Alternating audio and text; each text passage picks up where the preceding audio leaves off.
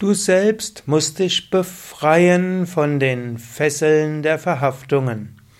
Kommentar zum 51. Vers des Vivekachudamani von Shankaracharya.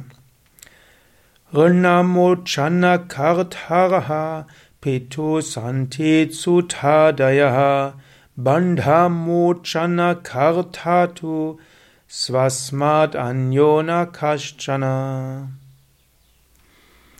einem Vater können seine Söhne oder andere seine Schulden bezahlen, aber nur er selbst kann sich von den Fesseln der Wiedergeburt befreien.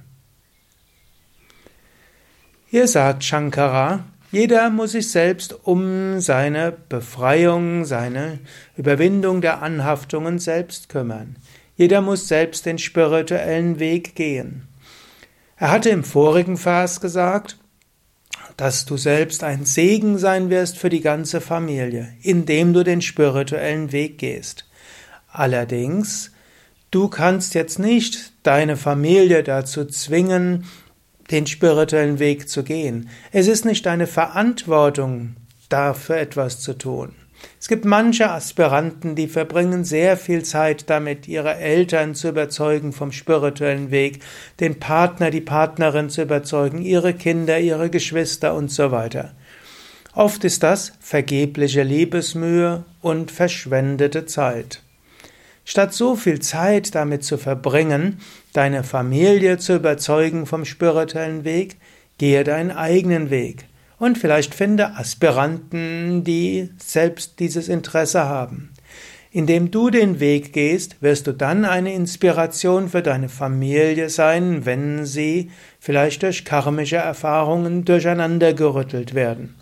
Versuche nicht, deine Familie zu bekehren oder äh, ihnen irgendwo deine spirituelle Weisheit aufzudrücken.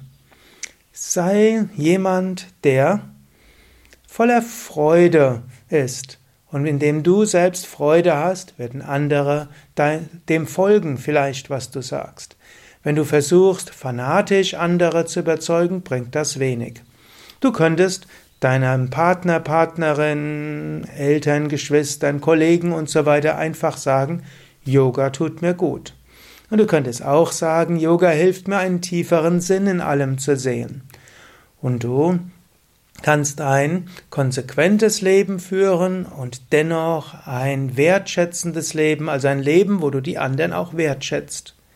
Und dann werden die Menschen auf dich zugehen, wenn sie dafür bereit sind. Verschwende nicht Zeit, Energie und Emotion im Versuch, Menschen vom spirituellen Leben zu überzeugen, die dafür nicht bereit sind.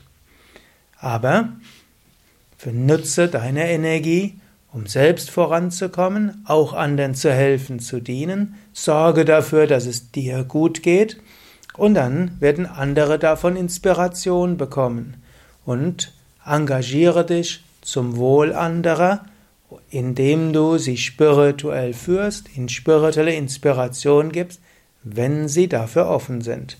Gib Yogakurse, mache vielleicht eine Yogalehrerausbildung, wenn du die noch nicht hast. Mache vielleicht eine Meditationskursleiterausbildung, dann gib Meditationskurse.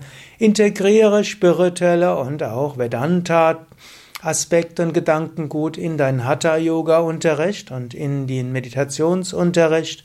Vielleicht lass das ein oder andere Mal auch in deinen Alltagsgesprächen fallen und schaue, gibt's fruchtbaren Boden und dann gehe dort tiefer. Aber jeder muss seinen Weg selbst gehen. Auch wenn du unterrichtest, übertreibe es nicht mit deiner eigenen Verantwortung. Natürlich, angenommen, du nimmst bei Yoga Vidya Ausbildungen in Meditationskursen oder in Leiten von Vorträgen und Seminaren, dann lernst du natürlich auch, wie kannst du vielleicht den Stoff so rüberbringen, dass andere etwas damit anfangen können? Wie kannst du anderen helfen, spirituelle Erfahrungen zu machen und so weiter? Und es ist auch gut, dass du das lernst. Aber lass dann auch los. Letztlich, jeder muss sich selbst um seinen spirituellen Weg kümmern.